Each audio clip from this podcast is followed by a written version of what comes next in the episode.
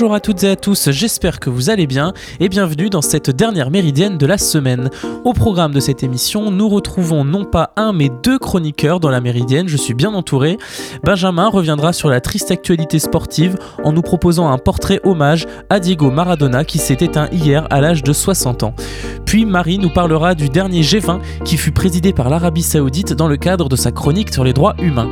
Et enfin, nous reviendrons sur l'allocution du Premier ministre Jean Castex qui est revenu à 11h sur les détails de l'assouplissement des mesures sanitaires. Mais avant de commencer, je vous propose un tour de l'essentiel de l'actualité à la mi-journée. Voici le Flash Info.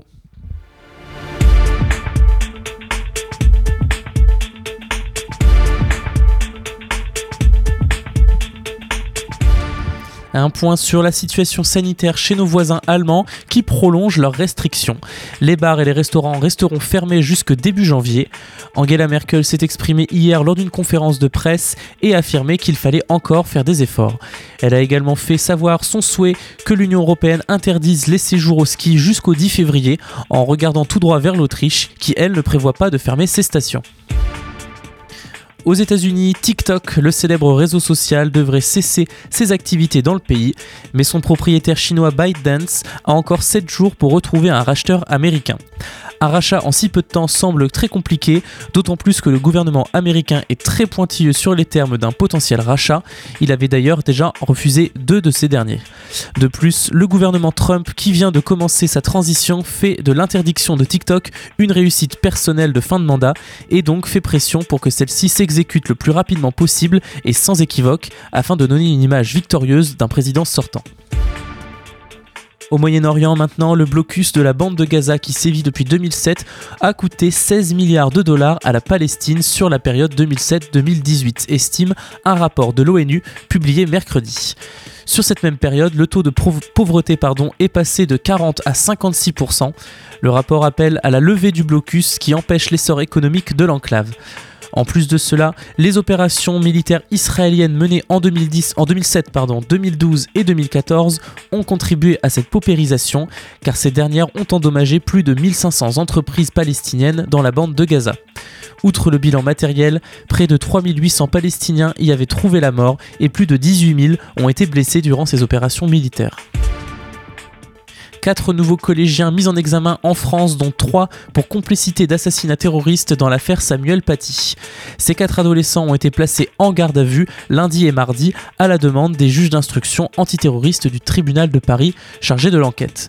Trois de ces mineurs, âgés de 13 à 14 ans, sont soupçonnés d'avoir désigné la victime à l'assaillant devant le collège de Conflans-Sainte-Honorine. La quatrième personne mise en examen pour dénonciation calomnieuse est la fille de Brahim Chinina, le parent d'élève à l'origine de la campagne médiatique contre le professeur d'histoire-géographie. Tous les quatre ont été remis en liberté sous contrôle judiciaire à l'issue de leur présentation au magistrat instructeur, a ajouté la source judiciaire. Ce nouveau coup de filet porte à 14 le nombre de personnes poursuivies dans cette affaire. Et terrible semaine pour le monde du sport. Hein. En l'espace d'une journée, le rugbyman Christophe Dominici et le joueur de tennis de table Jacques Sécrétin nous ont quittés avant que le monde s'arrête hier, le temps d'un instant, à l'annonce de la mort du seul et de l'unique Diego Armando Maradona. Notre chroniqueur sport Benjamin est venu lui rendre hommage. Ce matin, le sport se réveille en deuil face à la perte d'un de ses plus grands acteurs, voire même le plus grand. Mais je n'ai même pas envie de rentrer dans ces débats futiles et même de vous parler du palmarès de Maradona, car il est tellement plus. On pourrait aussi parler pendant des heures de ses dribbles chaloupés, de sa victoire à la Coupe du Monde 1986 mythique ou de son épopée napolitaine. Mais le légendaire numéro 10 est avant tout une idée du football et même de la vie, pleine de romantisme, de folie et de joie. Le meilleur exemple de cela est le célèbre Argentine-Angleterre de 1986, lorsqu'El Pibe de Oro marque en l'espace de 5 minutes le but le plus controversé de tous les temps avec la main de Dieu, puis le plus beau but de tous les temps en dribblant toute l'équipe anglaise. Il a fait de son petit corps rondouillé l'outil d'un art toujours à la limite entre le scandale et le génie, mais toujours dans un seul but, transmettre des émotions. Alors oui, certains voudront rappeler les dérives de l'homme, ils auront sûrement raison. Mais à cela, je répondrai par l'hommage parfait de Gabriel Calderon, le coéquipier de Maradona en sélection. Je t'aime, Diego. Je ne te juge pas pour ce que tu as fait de ta vie, mais je t'aime pour ce que tu as fait avec la nôtre. Car oui, le gamin en or a de nombreux défauts, mais il fait partie de ces gens à qui on pardonne les dérives tant ils ont donné l'impression de vivre. Diego Armando Maradona, c'est l'histoire d'un homme parti des bidonvilles pour atteindre les sommets. C'est l'histoire d'un homme resté proche des gens, mais avec des pouvoirs extraordinaires. Celui d'unir, de venger et de réconcilier une nation, d'être un guide au point d'avoir sa propre église, de faire se lever tout Madrid alors qu'il porte le maillot de l'ennemi barcelonais, de faire célébrer à toute une ville la défaite de son équipe nationale en 1990 quand l'Italie perd contre l'Argentine lors de la Coupe du Monde et que tout Naples célèbre la victoire de son héros. Il est devenu un mythe, une légende aux yeux de tous, y compris de ceux qui ne l'ont jamais vu jouer comme votre serviteur. Un mythe, une légende qui comptait par des millions d'apôtres qui a fait que même quelqu'un qui est né après sa retraite comme moi a senti une partie de soi disparaître face à la mort de Diego. Maradona est plus qu'un homme, c'est même plus qu'un mythe ou une légende, il a atteint le statut de Dieu, un Dieu plein de joie, de folie et de romantisme qui parle en chacun de nous. Mais aujourd'hui, comme l'a titré l'équipe, Dieu est mort. Vous écoutez La Méridienne sur Radio Phoenix. Et tout de suite, nous allons faire une petite pause musicale juste avant de nous retrouver pour la chronique droit humain du jeudi. On écoute Anderson Pack et son titre Jewels. You know you kinda cute with the bald head. Got a little booty in the ball maze. You know how to move with them long legs. Bring a little crew, we can all rage on. The Tesla ride smooth down the PCH. I think that I like her with the makeup on. I know that she used to all the cheapskates, but I just want the ball show off, show off. I ain't even put my jewels on. I ain't even played my latest,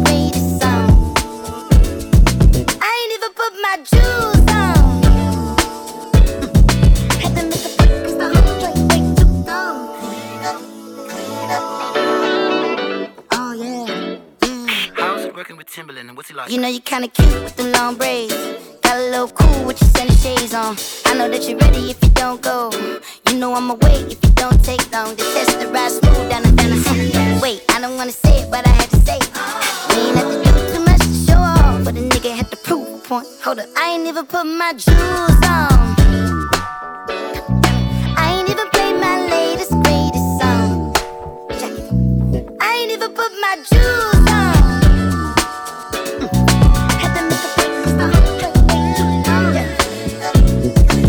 Now don't I look so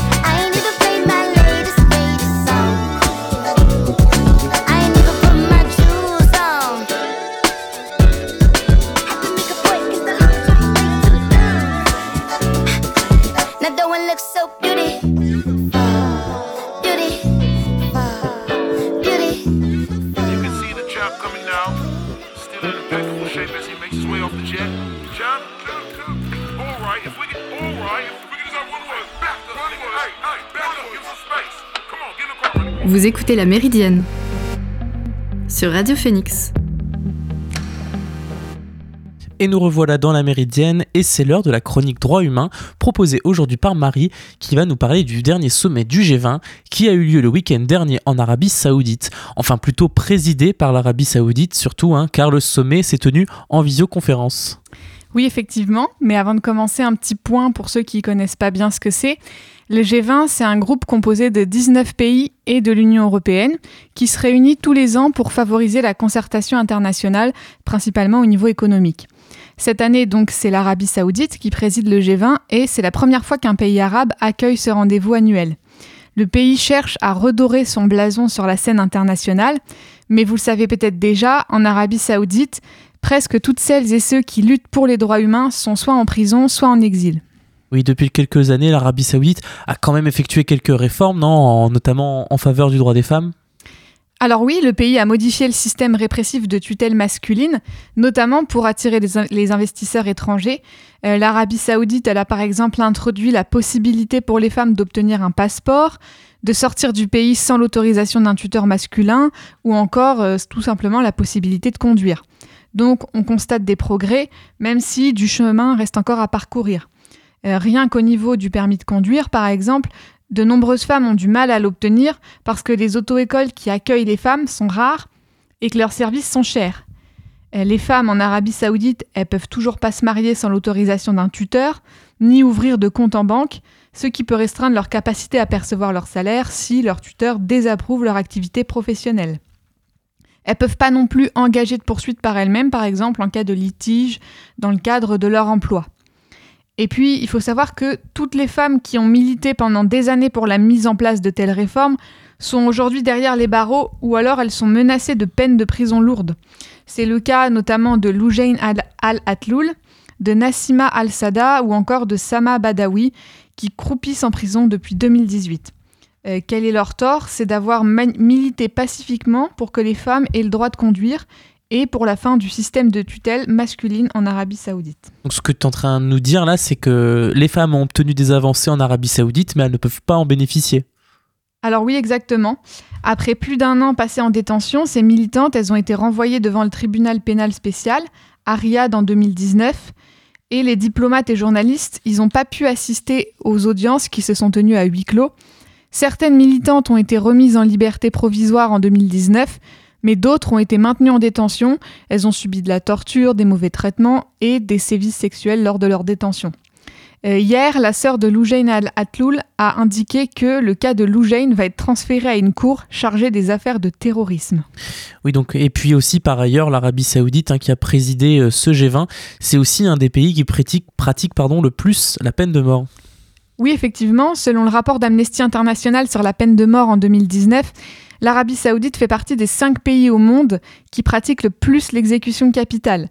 Euh, le rapport il constate aussi que malgré la diminution générale du nombre d'exécutions recensées à l'échelle mondiale, l'Arabie saoudite a exécuté un nombre record de personnes en 2019 puisque les autorités saoudiennes ont mis à mort 184 personnes, ce qui est le plus grand nombre d'exécutions recensées en un an dans ce pays. En fait, dans l'ensemble, les autorités saoudiennes ne respectaient pas les normes internationales en matière d'équité des procès et de protection des accusés qui sont passibles de la peine de mort. Souvent, les affaires étaient jugées en secret dans le cadre de procédures sommaires et les sentences capitales, elles étaient dans bien des cas fondées sur des aveux dont les accusés affirmaient qu'ils avaient été obtenus sous la torture. Euh, de plus, l'Arabie saoudite exécute parfois des personnes qui avaient moins de 18 ans au moment où elles avaient commis les faits qui leur étaient reprochés. C'est totalement contraire à la Convention internationale des droits de l'enfant que l'Arabie saoudite a pourtant ratifiée il y a plus de 25 ans. Et pourtant, la France continue d'entretenir des relations plutôt privilégiées avec l'Arabie saoudite. Euh, oui, notamment en matière de commerce des armes. Euh, il faut savoir que la France, c'est le troisième exportateur d'armes au monde et qu'elle en exporte vers l'Arabie saoudite. Le problème, c'est que l'Arabie saoudite utilise ses armes, notamment dans le conflit au Yémen, pour commettre des crimes de guerre en bombardant les civils. Euh, le conflit au Yémen, c'est actuellement une des plus graves crises humanitaires au monde. En vendant des armes à l'Arabie saoudite, la France viole le traité sur le commerce des armes qu'elle a ratifié en 2014 et qui interdit d'exporter des armes quand il existe un risque qu'elles servent à commettre des crimes de guerre. Euh, la France n'en a que faire et elle continue d'exporter des armes vers l'Arabie saoudite, mais aussi de former des militaires saoudiens au maniement des armes. Et donc face à tout cela, qu'est-ce qu'on peut faire à notre échelle? En parler d'abord. Il ne faut pas sous-estimer le pouvoir de pression de l'opinion publique. Depuis plusieurs années, Amnesty International se mobilise aux côtés des défenseurs et des défenseuses des droits humains, notamment en Arabie saoudite. Cette mobilisation, a notamment abouti à la libération conditionnelle de plusieurs femmes emprisonnées injustement. Euh, Amnesty a également lancé la campagne Silence son arme pour alerter l'opinion publique et demander à la France de respecter le traité sur le commerce des armes, mais aussi pour demander plus de transparence et de contrôle sur les ventes d'armes. Donc en conclusion, il est important de relayer au maximum toutes ces informations parce que les entreprises doivent connaître la situation des droits humains en Arabie saoudite avant d'investir. Les réformes en Arabie saoudite, elles ont été effectuées pour attirer les investisseurs, donc il faut continuer d'utiliser ce levier pour que les entreprises incitent l'Arabie saoudite à respecter davantage les droits humains avant d'investir dans ce pays. la mobilisation continue. Merci beaucoup Marie pour cette chronique. Nous allons faire une seconde pause musicale tout de suite avant de faire un point sur le détail des nouvelles mesures sanitaires présentées par Jean Castex à 11h. On écoute tout de suite Peach Youth, Love Yourself.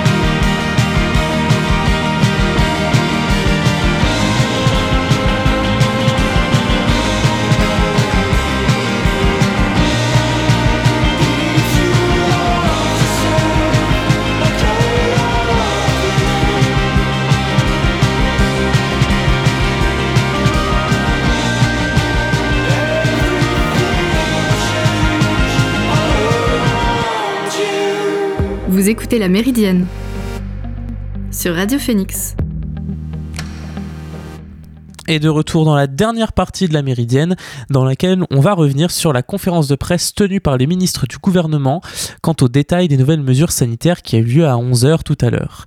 Alors tout d'abord, on va parler des mesures qui concernent on dire, le, le secteur culturel. hein. Elles ont été présentées par euh, la ministre Roselyne Bachelot, qui nous a dit tout d'abord que les commerces culturels tels que les disquaires, les galeries d'art, les salles de vente rouvriront euh, peut-être à partir de samedi. En tout cas, les musées, les cinémas et les théâtres pourront quant à eux de nouveau accueillir du public, mais seulement à partir du 15 décembre, avec le même processus de sanitaire qu'avant le reconfinement. Une tolérance sera également permise pour que les spectateurs puissent rentrer chez eux lorsque la représentation se termine après le début du couvre-feu à 21h, hein, qui aura un couvre-feu qui, je rappelle, aura lieu de 21h à 7h du matin pendant, bah, pendant la deuxième phase du déconfinement à partir du 15 décembre. Le billet donc du spectacle ou du cinéma vaudra comme un justificatif lorsque vous rentrerez chez vous. Les conservatoires et les écoles de musique pourront aussi de nouveau proposer des cours, à l'exception du chant, jugé trop risqué sur le plan sanitaire. En ce qui concerne les commerces, les petites et moyennes entreprises, le ministre Alain Griset a présenté quelques mesures, euh, notamment celle de la jauge portée à 8 mètres carrés par client et qui s'applique à la surface de vente totale de chaque commerce. Ces commerces, donc de plus de 400 mètres carrés, devront quant à eux mettre en place un système de comptage pour veiller au mieux au respect de cette jauge. Il sera également recommandé d'indiquer un sens de circulation dans les commerces, un peu comme ce qu'on avait eu euh, entre, ces deux périodes de confinement. Du gel hydroalcoolique devra obligatoirement cette fois-ci être disponible à l'entrée et les commerçants pourront étendre leurs horaires d'ouverture jusqu'à 21h, heure du couvre-feu et des dérogations seront possibles pour ouvrir le dimanche. En ce qui concerne maintenant le monde du travail, Elisabeth Borne, la ministre du Travail, a fait plusieurs annonces, dont celle d'une aide exceptionnelle pour les travailleurs précaires touchés par les retombées économiques de la crise sanitaire. Cette aide individualisée est versée par Pôle Emploi et devrait concerner environ 300 000 personnes, dont 70 000 jeunes, et son versement durera le temps que le marché du travail se stabilise. Des salariés précaires donc toucheront du 1er novembre à février une garantie également de ressources de 900 euros, mais cette mesure vise uniquement les extras de la restauration, de l'événementiel ou encore les intermittents. Pour la plupart des autres entreprises, des aides existeront aussi.